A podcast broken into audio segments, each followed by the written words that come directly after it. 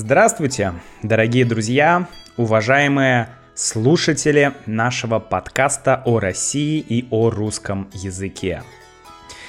С вами, как всегда, Макс, и сегодня хочу с вами поговорить о том, что происходит сейчас э, в России во время войны или как нужно в России это называть во время специальной операции. Об этом мы еще поговорим. И я хочу рассказать о санкциях, о том, как они влияют на людей, на экономику. Я хочу рассказать о том, как люди относятся к санкциям и как люди относятся к вот этому давлению, которое оказывается на людей.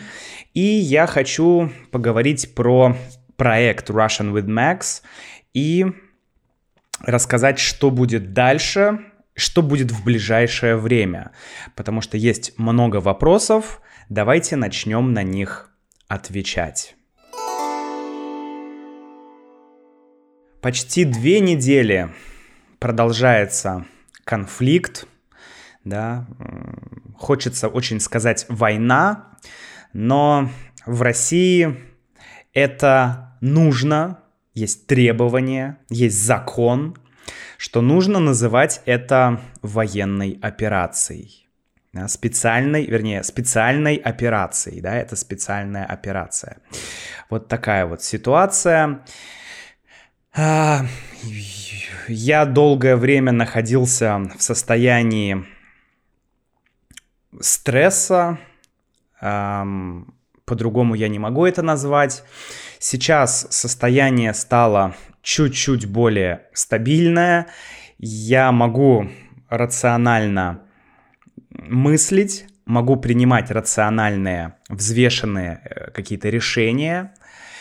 То есть чуть-чуть удалось совладать с эмоциями совладать с эмоциями, то есть успокоить эмоции или контролировать эмоции, да, совладать с эмоциями. Поэтому стало чуть-чуть легче смотреть на то, что происходит более реально. И об этом я, конечно, буду говорить и сегодня, и в следующих подкастах. А, сразу скажу, что э, будет еще один подкаст, следующий подкаст, скорее всего, где я расскажу нашу с Юлей личную историю, как прошли эти две недели. Мы об этом э, ну, говорили чуть-чуть, но хочется рассказать с самого начала как все это происходило, какие у нас мысли, какие у нас планы на будущее. Но это все будет в следующем подкасте. В этом подкасте я лишь скажу, что с нами все в порядке. Мы сейчас в Москве. Почему мы в Москве? Я расскажу, опять же, в следующем подкасте. И мы в Москве, мы пытаемся решить наши проблемы текущие, мы пытаемся помочь другим людям в других странах, которым тоже нужна помощь, ну, хотя бы чем мы можем, да, помочь тем, кому нужна помощь разными способами. И мы э, пока еще не знаем, будем мы находиться в России или, или мы уедем. Но об этом в следующем подкасте. Давайте в этом подкасте поговорим про сначала про проект мой и что будет дальше, и затем мы поговорим про санкции и про то, как они влияют на экономику и на людей. Давайте немножко про проект. Многие мне очень пишут письма, я получаю больше писем, чем обычно. Друзья, спасибо. Я читаю каждое письмо, которое вы присылаете. Письма есть очень-очень трогательные, э, и просто потрясающие письма. И я, читая ваши письма, не могу понять, как я вообще могу остановиться или перестать делать то, что я делаю. Это огромная поддержка с вашей стороны. Спасибо. Я, правда, очень-очень искренне всем благодарен. Я понимаю, да, что, наверное, в России людям поддержка сейчас нужна чуть меньше, чем людям, которые находятся в Украине. Понятно, что тем людям а, сейчас совсем плохо, и ну, тут даже не нужно сравнивать. Но я хочу сказать, что ну, в этом подкасте, так как мы все-таки изучаем или практикуем русский язык, и мы хотим эм, вы интересуетесь Россией, а я все-таки живу в России, я русский, и я могу э, говорить про Россию, то мы будем говорить про Россию. Э, мне сложно говорить что-либо про Украину, и было бы немножко странно, если бы я что-то говорил про Украину. Я имею в виду, э, как там дела, что там происходит и так далее. Я не лучший информатор, да, я не лучший источник информации про ту страну, потому что я нахожусь в России, не в Украине.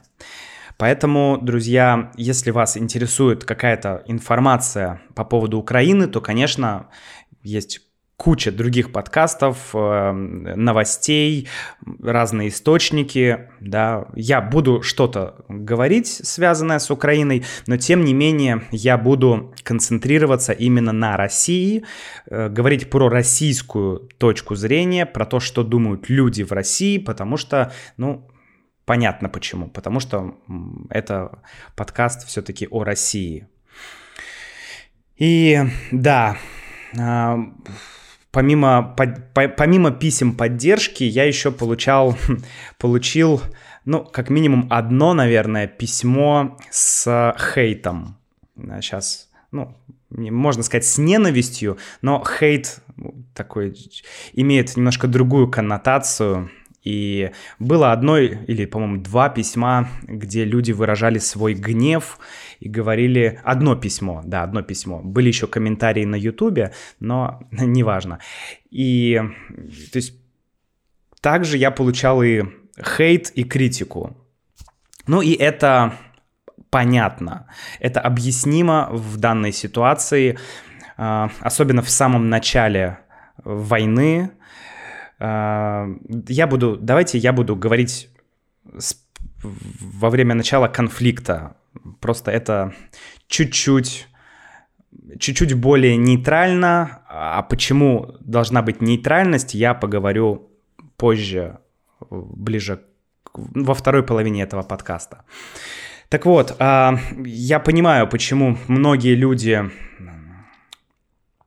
сейчас, возможно, настроены против России, я понимаю, я думаю, что вы тоже это понимаете, но я еще раз хочу сказать то, что в России есть разные люди, да, и я хочу четко сказать, что есть большое количество людей, которые не согласны с действиями властей, да, есть огромное количество людей, которые не согласны с тем, что происходит, и они пытаются что-то изменить, они пытаются что-то сделать разными путями, в рамках закона, конечно же.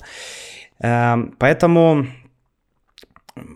поэтому, да, я могу сказать, что большому количеству человек в России сейчас тоже очень-очень тяжело, поэтому спасибо вам за поддержку конкретно меня и Юли, потому что, ну, то, что происходит, это, конечно, это, это, это очень, я не знаю, просто тяжело. Хорошо. В общем, хочу сказать, что я буду в любом случае заниматься этим проектом. Я буду в любом случае делать подкасты, делать видео. Это однозначно. Конечно, я буду больше, да не больше, а я буду говорить про Россию. Я буду говорить про то, про ситуацию со стороны России и буду держать вас в курсе. Я хочу делать подкасты чаще.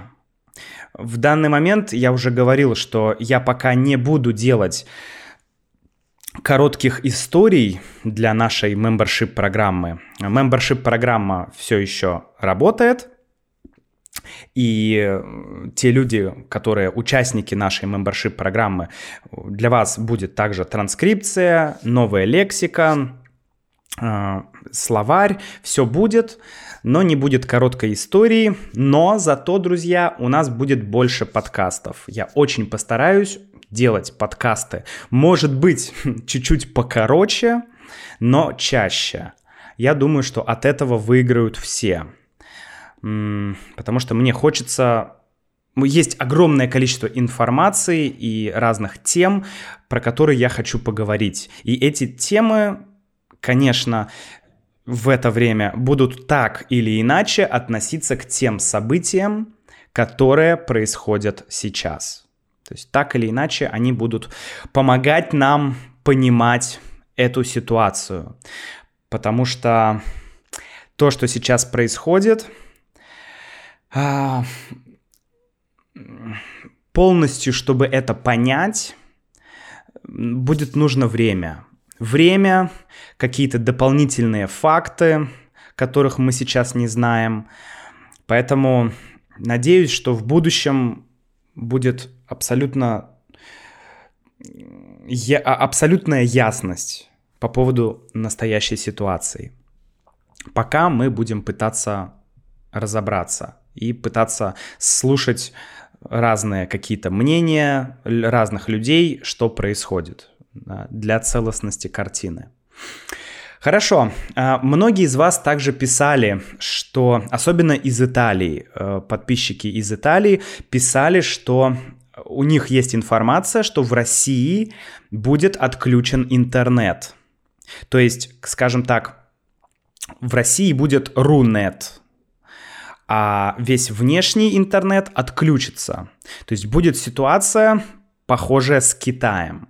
В Китае есть свой, скажем так, ChinaNet, да, со всеми сервисами китайскими, с китайским YouTube, с китайским подкаст-сервисами, с китайскими не знаю, сервисами для прослушивания музыки, для просмотра фильмов и так далее, да, полностью наци... такая национальная м- сеть, национальный интернет такой, скажем так.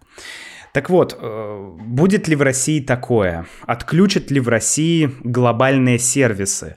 Например, YouTube и многие другие, там, например, подкаст, да, будет ли доступен подкаст мой, будет ли доступен мой веб-сайт. И я хочу всем э, рассказать об этом. Я хочу сказать, что вы все равно будете на связи. То есть мы с вами все равно будем на связи. А, во-первых, давайте про YouTube. Если в России заблокируют YouTube, то э, большинство из вас находится не в России, поэтому для вас ничего не изменится. Ситуация изменится для меня. Мне будет сложно м- записывать видео, вернее, загружать видео на YouTube. Мне нужно будет использовать VPN, но с помощью VPN я смогу получать доступ к YouTube. Я думаю, что 90% что VPN будет работать. Не знаю, есть ли возможность сейчас у России полностью отключить YouTube, чтобы он не работал без VPN.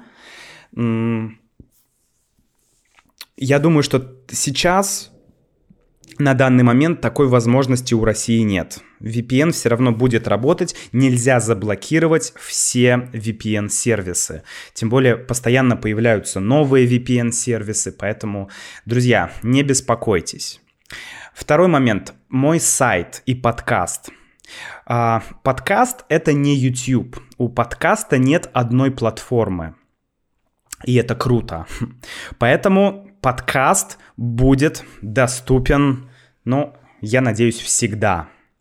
Потому что, ну, если даже то место, где э, мой подкаст находится, да, мой подкаст-хостинг, если он меня заблокирует каким-то образом, то я смогу сменить этот хостинг. Это делается быстро.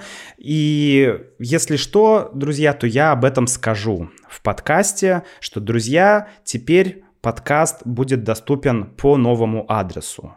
То есть это все не проблема. Также подкасты я дублирую на моем веб-сайте russianwithmax.com slash podcast. Там есть альтернативный подкаст, да, то есть э, как бы альтернативный хостинг. То есть ничего не произойдет, если подкаст не будет на Spotify, на э, Google Podcasts, Apple Podcasts, то подкаст точно будет на моем сайте. Потому что когда, когда мой подкаст заблокировал один китайский сервис, он называется Сималая, Сималая. Сималая — это э, китайский подкастовый сервис. Я год выкладывал туда подкасты, но потом Сималая решила, что Макс идеологически, идеологически неправедный человек, да, или, э, как сказать, в общем, что Макс не самый лучший э, хост для Сималай, что, в общем, мой подкаст не должен быть на Сималая, и поэтому Сималая удалила меня. Я, конечно, разозлился. я разозлился. И я тогда организовал подкаст на сайте. Вот, поэтому, друзья, имейте в виду, что я, что я сделал, как сказать, Россия сейчас очень заботится о своем суверенитете, да, и вот Макс тоже заботится о суверенитете своего подкаста, поэтому подкаст будет работать. Если мой подкаст заблокируют, но, кстати, мой подкаст находится на американском сервере, он хостится в Америке, поэтому проблем быть не должно. Но если проблемы будут, то опять же я в телеграм-канале об этом обязательно расскажу. То есть телеграм-канал, веб-сайт, YouTube, Instagram. Пока это все работает, и я вас, вам рекомендую подписаться везде, потому что в случае, если что-то будет не работать, вы всегда узнаете, как можно найти Макса. Невозможно пока сделать так, чтобы я не мог выкладывать видео или подкасты. Да? Можно сделать, чтобы мне было сложно выкладывать видео и подкасты, но сделать, чтобы это было невозможно, невозможно. да? То есть нельзя сделать так, чтобы я чтобы изолировать меня, мой подкаст, мои видео. Поэтому, друзья, не беспокойтесь. Самое главное, оставайтесь на связи. Телеграм-канал Russian with Max, YouTube-канал, Instagram и сайт. Обязательно имейте это в виду. Это четыре главных источника. Самый главный это сайт и Телеграм. В Телеграме всегда есть последние новости. Если у вас еще нет Телеграма, то, друзья, обязательно скачайте это приложение. Это занимает 2 минуты. Найдите мой телеграм-канал и присоединяйтесь. На данный момент я заблокировал возможность отправлять сообщения в Телеграм, вернее, возможность комментировать посты. Но это временная мера, друзья, это временная мера. Сейчас у всех потихоньку э, эмоции улягутся, эмоции улягутся, ум успокоится, мы все сможем мыслить более трезво, более спокойно, и тогда, конечно, комментарии обязательно включатся, и я с удовольствием с вами пообщаюсь. Кстати, скоро будет э, live-шоу на YouTube завтра или послезавтра, то есть 9 или 10 марта.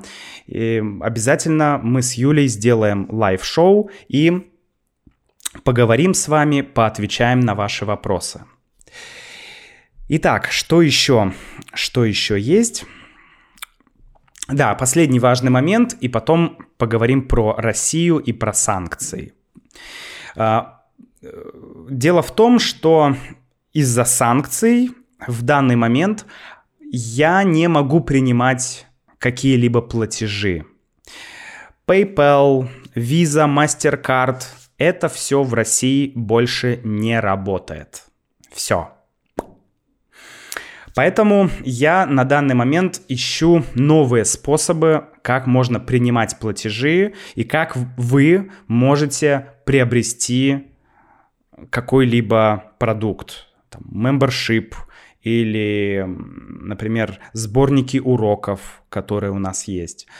Я сейчас нахожусь в процессе. Опять же, вся информация будет на сайте. И на данный момент я нашел одно средство, оно называется PaySend. Это сервис, который позволяет оплачивать что-либо, поэтому на данный момент он работает. Вы можете, это чуть-чуть э, требует больше действий, чем раньше, но все равно вы можете приобрести э, либо подписку на membership, э, либо какой-то из сборников уроков или сборник транскрипций для YouTube видео, да, все это можно, поэтому заходите на сайт, там есть вся информация, вся последняя информация. Также пока еще работает Patreon, да, patreon.com. Там тоже можно меня поддержать. Как долго будет работать Patreon в России, никто не знает. Пока он работает. Поэтому, в принципе, вы можете оформить подписку с помощью Патреона. Ну и для всех желающих просто поддержать финансово мой проект, помочь, помочь идти вперед, есть russianwithmax.com slash support. Вы можете туда зайти, это страница, и там есть вся информация, как на данный момент вы можете поддержать проект финансово. Спасибо всем большое за это. Это конечно, это не просто очень важно, это, как сказать, это жизненно важно, жизненно необходимо. Поэтому всем большое спасибо. Информацию я буду всегда актуализировать. Актуализировать означает держать в актуальном состоянии. То есть, чтобы всегда была свежая, правильная информация.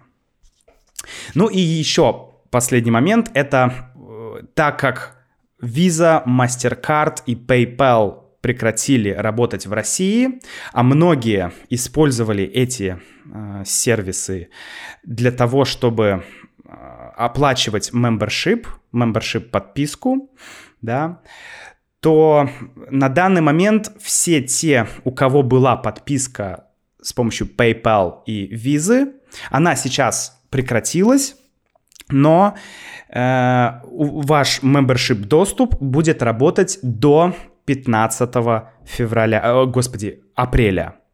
До 15 апреля все, кто был подписан с помощью PayPal или Visa, MasterCard, у всех membership будет работать. Ну, те, кто покупал пожизненный доступ, да, lifetime access, у этих людей все будет работать без проблем. Если у вас есть какие-то вопросы или вдруг проблемы, пишите learn at russianwithmax.com и обязательно я вам отвечу. Давайте теперь поговорим про Россию, санкции и людей. Итак, про Россию. Давайте я вам сейчас перечислю все то, что перестало работать в России. То есть мы сейчас поговорим про санкции. Ну как, санкции и про те компании, которые ушли из России. Во-первых, Икея и ОБИ. Это два таких гипермаркета. Икея занималась мебелью, э, это строительный гипермаркет. Там продавались строительные товары. Этих магазинов больше нет в России. Вроде как многие кто ушел с российского рынка, сказали, что они приостанавливают деятельность в России. Да? То есть приостанавливают. То есть останавливают на некоторое время. Это не означает, что эти компании полностью и навсегда ушли. Но часть из них, возможно, и ушла на долгое время, часть, возможно, навсегда, а часть, возможно, вернется в Россию, когда ситуация изменится. Итак, Икея, Оби, Adidas, Nike, многие известные бренды, такие как Louis Vuitton, Estee Lauder, Sephora – это Юля мне подсказала. Я не слышал про такие названия. Я знаю Adidas и Nike, но Louis Vuitton и Estee Lauder, я не знаю, что это такое, вот, а, но их теперь тоже нет. И насколько я понимаю, это дорогие бренды. Есть магазин Центральный универмаг, Центральный универмаг Московский. Подождите, нет, центральный, короче, аббревиатура ЦУМ. ЦУМ. Это центральный, блин, уни, центральный универсальный магазин. Как-то так. В общем, э, это главный э, торговый центр России. Он находится в Москве. Я просто там был один или два раза, просто как, знаете, как в музее, потому что там очень дорогие товары, очень дорогие бренды. Он находится прямо на Красной площади в центре Москвы. И в этом магазине сейчас нет ничего. Он пустой. Потому что там были разные дорогие, ну и не очень дорогие бренды. Вот. Это все ушло. Дальше. Российские самолеты теперь не летают за пределы России. То есть нельзя из России полететь в любую другую страну. Внутри России летать можно, но перелететь, например, из России в, не знаю, куда угодно, в Китай можно только с помощью китайских авиалиний. Э, допустим, вы не можете сесть на самолет Аэрофлот и улететь в Китай. Вы можете только улететь в Китай э, на каких-то там China Airlines, да, э, на, с помощью каких-то китайских авиалиний. То же самое с другими странами. Нельзя полететь в Армению э, с помощью российской авиакомпании. Только с помощью а, авиакомпании из Армении. По-моему, есть Armenian Airlines, если я не ошибаюсь. Такая ситуация. Это связано и с лизингом самолетов, и с другими разными вещами, в общем, с санкциями. Люди сейчас, кстати, начинают многие уезжать.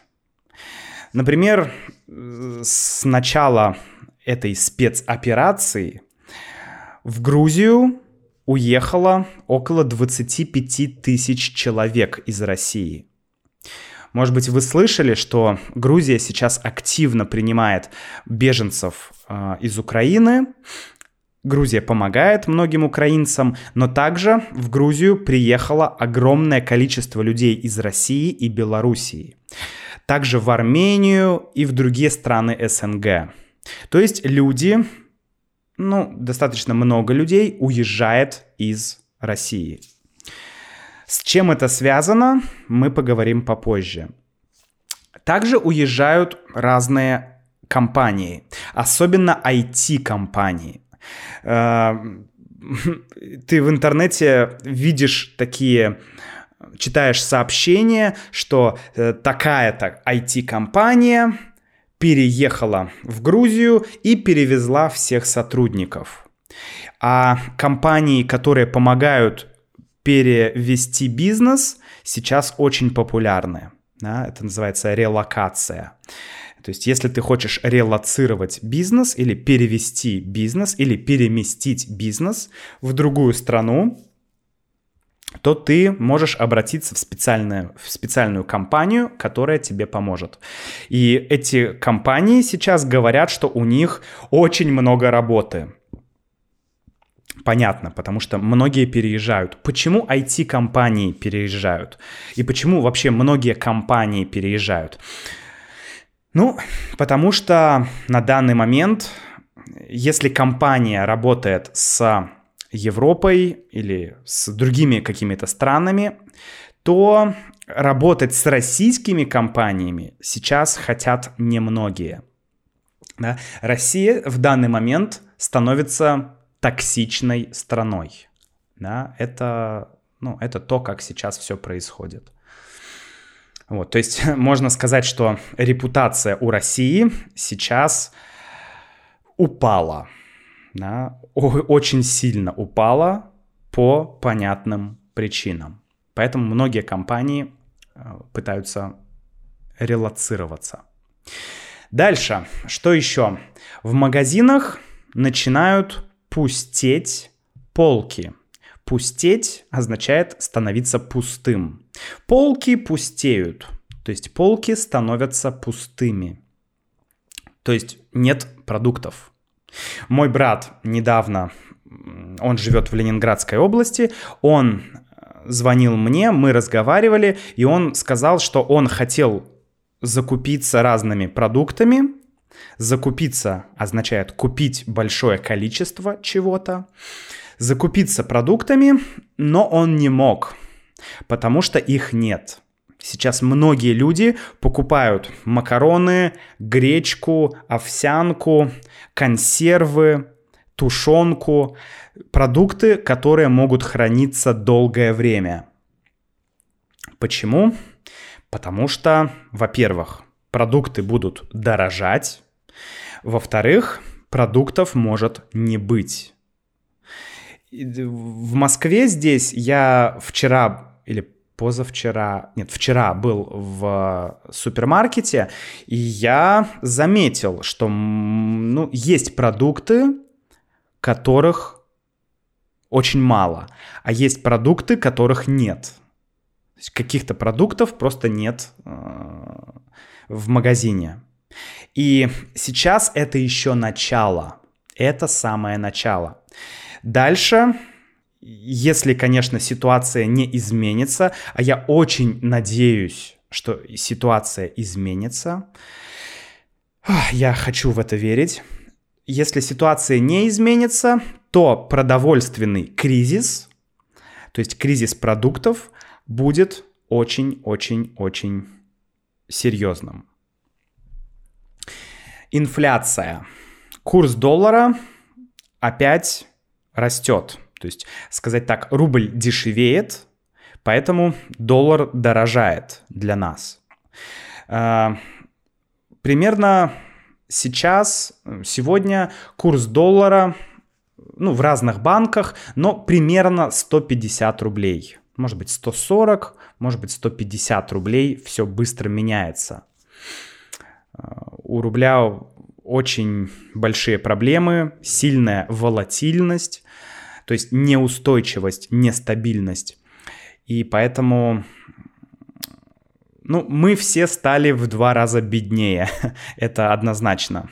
Если раньше человек получал, а, допустим, 70 тысяч рублей, его зарплата была это 1000 долларов, то сейчас человек получает 70 тысяч рублей, и это 500 долларов. Понимаете, да, разницу? И это пока не так заметно в России, но если ты едешь в другую страну, то, конечно, ты понимаешь, что ты стал в два раза беднее. Дальше. Значит, IT-компании уезжают, но Россия пытается противостоять этому. Вернее, Россия вводит разные пакеты привилегий. Пакеты привилегий для IT-компаний, для развития IT-индустрии. Потому что ну, мы сейчас лишаемся многих IT-сервисов. Ну, например, Booking.com. Его нет в России теперь. Ну, ты можешь использовать Booking для того, чтобы забронировать отель где-то за границей, например, в Австрии, в Англии, в Швейцарии, в Лаосе, но ты не можешь использовать Booking или Airbnb для того, чтобы снять жилье в России или чтобы забронировать отель в России. Также не работают такие сервисы, как Mamando а, или Skyscanner. Это авиаагрегаторы, э, с помощью которых можно было купить авиабилеты. Теперь все, их нету. И, конечно, авиабилеты сейчас очень сильно дорожают. Мы с Юлей покупали авиабилеты в другую страну. Но ладно, об этом я расскажу в следующем подкасте. Следующее. Я уже говорил, Visa, MasterCard и JCB. Эти банки ушли. Ну, вернее, не банки, а Visa и MasterCard — это платежные системы. Да? И у JCB тоже есть своя платежная система. В общем, все они не работают в России. Вернее, в России, внутри России Visa и MasterCard работают. Но если ты хочешь, например, купить что-то в Англии, ты не можешь. То есть если ты находишься в Лондоне и у тебя есть русская карта Visa, она не будет работать. А, если ты в России захочешь купить что-то, например, не знаю, альбом Beatles онлайн с помощью русской карты Visa, ты захочешь купить из Англии, купить какой-то английский английскую пластинку, английскую виниловую пластинку с альбомом Beatles. Ты не сможешь ее оплатить картой Visa или MasterCard в России. Короче, карты Visa и MasterCard работают только внутри России, потому что в России есть аналог SWIFT. Да, есть русский SWIFT, так скажем. То есть есть система, которая работает вместо SWIFT и которая помогает совершать транзакции. Далее. Фейсбука в России теперь нет. Facebook в России заблокирован. Также заблокирован Twitter, Instagram работает с перебоями, то есть с проблемами. Он работает, но не очень хорошо. Что у нас со средствами массовой информации, то есть СМИ? большое количество альтернативных СМИ, скажем так, да, ну, говорят свободные СМИ, альтернативные СМИ, либеральные СМИ, как угодно. А, те СМИ, где можно было услышать какую-то другую точку зрения, теперь не работают. Вернее, сайты этих СМИ не работают. Работают пока телеграм-каналы. Поэтому можно читать пока еще новости в Телеграме. Телеграм — это последний оплот свободы. Оплот — это что-то типа крепости. Да? Оплот. Последний оплот свободы. То есть последняя крепость, которая защищает, скажем, свободу, ну или, скажем, альтернативную точку зрения.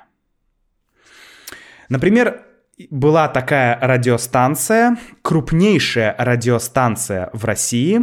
Она называлась «Эхо Москвы». Наверное, вы о ней слышали. Очень популярная. Она была такой... Как сказать? Она была... Ну, не слишком... То есть не радикальная, такая ради... не радикально оппозиционная. То есть она иногда говорила что-то и соглашалась с, с официальной точкой зрения, иногда она не соглашалась. То есть, в принципе, это был ну, единственный вариант реальной радиостанции, где можно было услышать какую-то альтернативу. С цензурой, с некоторой, э, но все равно был такой шанс. Сейчас «Эхо Москвы» не существует.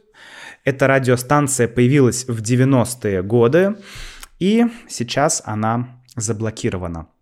Также альтернативный телеканал «Дождь», который тоже выражал другую точку зрения, он сейчас закрылся и больше не работает в России. Как говорили сами журналисты на «Дожде», э, у нас был выбор либо говорить неправду, либо молчать. Мы выбрали молчать потому что мы не хотели говорить неправду. Что значит говорить неправду? Ну, опять же, сейчас в России, во-первых, появился закон о фейках. Закон о фейках. Э, в этом законе говорится, что человек может получить там и про людей, и про э, организации, да, про СМИ. Если упростить, то если ты говоришь о новостях, а именно о войне, вернее, не о войне, а о специальной операции. Если ты говоришь о специальной операции не так, как говорит большой брат, простите, не так, как говорит официальные СМИ, не так, как говорят официальные СМИ, то ты можешь, ты, у тебя будут проблемы. До 15 лет тюрьмы за информацию, которая отличается от официальной. Да, друзья. Поэтому все, что я говорю в этом подкасте, я буду говорить, я очень понимаю эту идею, либо ты говоришь неправду, либо ты молчишь. Поэтому я тоже буду придерживаться неких, скажем, правил. Я не собираюсь говорить неправду, я не хочу молчать, но я буду искать какие-то варианты и, в общем, еще раз послушайте мой подкаст номер 170. Там я все рассказал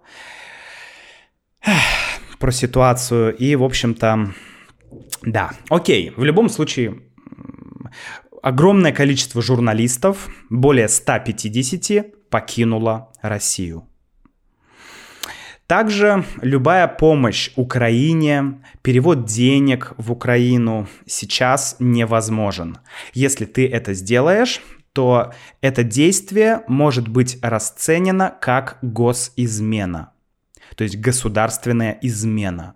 Государственная измена, ну это, ну это, это, это как попасть под трибунал, то есть государственная измена — это значит, что ты изменил своей стране. Это очень страшно, и последствия могут быть, ну, прям самыми плохими. То есть любая помощь Украине из России сейчас невозможна. Да? Ну, с помощью как бы официальных средств. Дальше. Сейчас идут активно протестные акции и в Москве, и в Питере, и в других разных городах.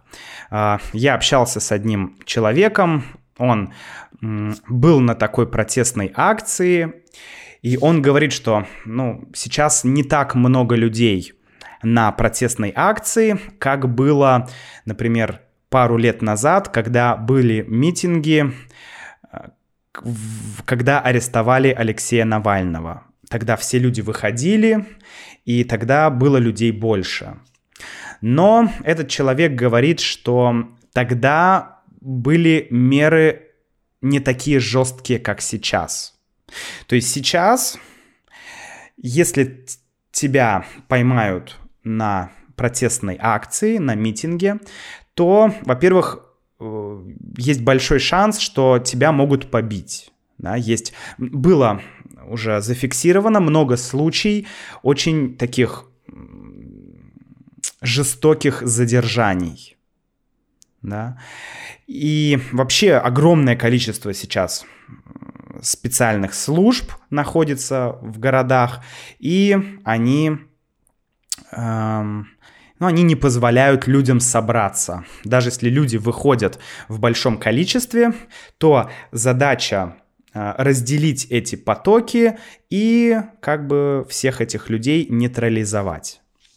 Вот, поэтому очень-очень сложно э, тем людям, которые ходят на протестные акции, им очень сложно выходить и высказывать свою точку зрения.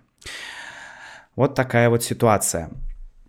Ну, в конце хочу сказать про общество, как люди реагируют на санкции и вообще на все происходящее. Ну, мнение насчет санкций у людей разделилось. Дело в том, что многие люди, ну то есть, э, так скажу, есть люди, которые поддерживают э, идею санкций, да, эти люди говорят, что, ну, санкции лучше, чем если бы там, западные страны начали помогать Украине в военном смысле. То есть санкции лучше, чем война и что санкции как-то помогают, эм, ну, может быть, сдерживать э, ту возможную агрессию, которая есть. Да, это одна позиция. Другая позиция, что санкции, они помогают России. Санкции это не проблема. А, благодаря санкциям в России начнет развиваться внутренний рынок, начнут развиваться внутренние сервисы какие-то, появятся новые компании, новые бизнесы, и все будет, ну, сейчас пока сложно, но в будущем все будет лучше. Насчет второй точки зрения есть большие опасения, потому что в, нельзя развивать экономику сейчас, если твоя страна изолирована от всех других стран. Сейчас экономика глобальная. У России меньше 2%, Россия, вернее, ее объем э, в мире меньше 2%. То есть есть значит, э, GDP, да, ВВП, и доля ВВП России в мире менее 2%. То есть можно сказать, что экономики, ну, она есть, но она незначительна. И при этом Россия изолируется. И многие этому рады и говорят, что будут новые сервисы, будет Россия все делать сама. Но мы уже знаем, санкции были в 2014 году, и мы уже знаем, что нет, санкции не помогают внутреннему рынку. Вот это импортозамещение, когда, допустим, вместо э, итальянского моцареллы мы делаем российск, российскую моцареллу. Так вот, это не работает. Окей, моцареллу сделать можно, но вот, например, мой автомобиль Lada Largus на, не знаю, 60 или на 70 процентов это Renault. Это Renault. И вообще Lada принадлежит э, концерну или холдингу Renault Nissan. И поэтому, если сейчас я захочу э, что-то починить в моей машине, то мне нужны детали из Европы. Единственная машина, я слышал, которую мы можем, которую Россия может сама производить, это Лада Нива. Вот это единственная машина, где нет э, иностранных запчастей. Офигеть. Поэтому вот да. Поэтому, если кто-то думает, что Россия сейчас начнет выпускать э, какие-то классные, крутые автомобили, то это очень наивная точка зрения. И понятно, что санкции это э, для, для экономики России это крах, конец и, в общем-то, огромное падение. Падение и вследствие варваризация общества. Варваризация. То есть если падает экономический уровень, то люди, ну, как бы теряют вот эту вот эту свою цивилизованность. Поэтому да, сейчас э, непонятно. Очень многие люди, э, ну, вернее, есть люди, которые поддерживают спецоперацию, есть люди, которые не поддерживают спецоперацию, то есть этот конфликт военный, который сейчас происходит. Те, кто поддерживают, как будто говорят, ну, я слышал такое мнение, что э, это в основном люди, как бы сказать, люди сре- ниже среднего класса. Это люди, у которых и так не было автомобиля, и им, в принципе, э, скорее радостно, что сейчас у всех не будет автомобилей. Эти люди никогда не путешествовали, и они рады, что другие люди не будут путешествовать. Эти люди никогда не покупали моцареллу, и они рады, что другие люди тоже не будут покупать моцареллу. Я слышал такое мнение, а, которое сейчас, ну, которое я читал, да, что многие люди поддерживают а, как бы говорят, что санкции это не проблема, потому что это не проблема для них. И действительно, санкции ударяют по, людей, по людям среднего класса и выше в основном на данный момент. Потому что эти люди э, ездили за границу, эти люди занимаются бизнесом, эти люди занимаются, эм, не знаю, продажами, э, связаны с другими странами и так далее. А те люди, которые и так были бедными, эти санкции не сделают их беднее или богаче. Санкции в основном бьют по среднему классу и выше. Ну, не только, конечно, но в основном. Но вопрос вот еще в чем, вернее, в чем еще один момент. В том, что сейчас еще не, нет каких-то экономических последствий санкций. То есть сейчас э, на улице выходят и там, в социальных сетях пишут те, кто не согласен по политическим или по нравственным или по ценностным причинам. Да, люди не хотят а, этой военной операции. Но вскоре эти санкции и вся эта, весь этот военный конфликт, он ударит и по обычным людям.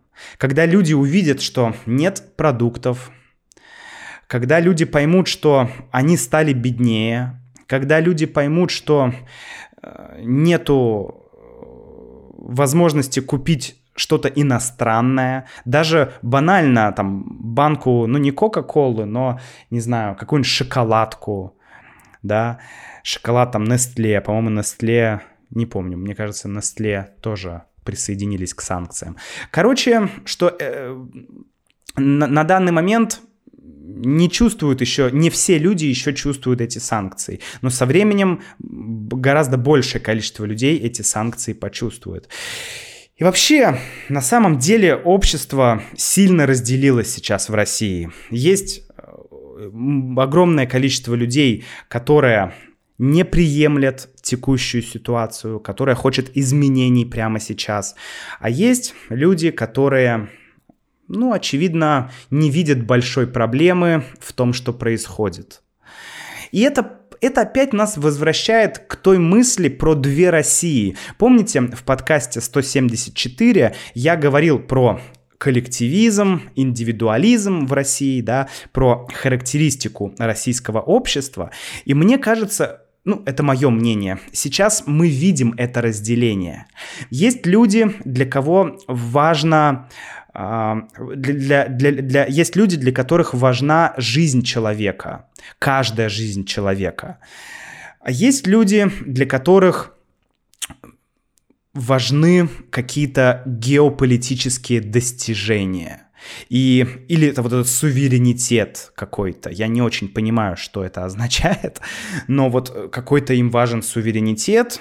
И ради этого эти люди готовы пожертвовать жизнями людей, которые участвуют в спецоперации и которые погибают сейчас в Украине. То есть вот такая вот ситуация. Послушайте подкаст 174, может быть, что-то станет понятнее, а, не знаю, согласитесь вы с моей точкой зрения или нет.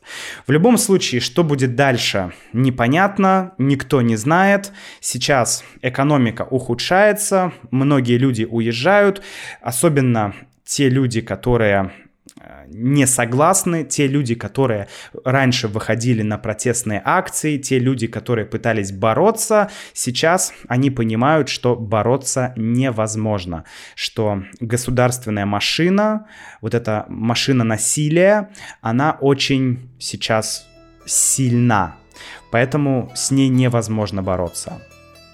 Поэтому люди покидают страну на какое-то время, кто-то навсегда. В общем, вот так, друзья. Ну а том, как эта вся история коснулась нас с Юлей и нашу личную историю, я расскажу в следующем подкасте. Спасибо, пока.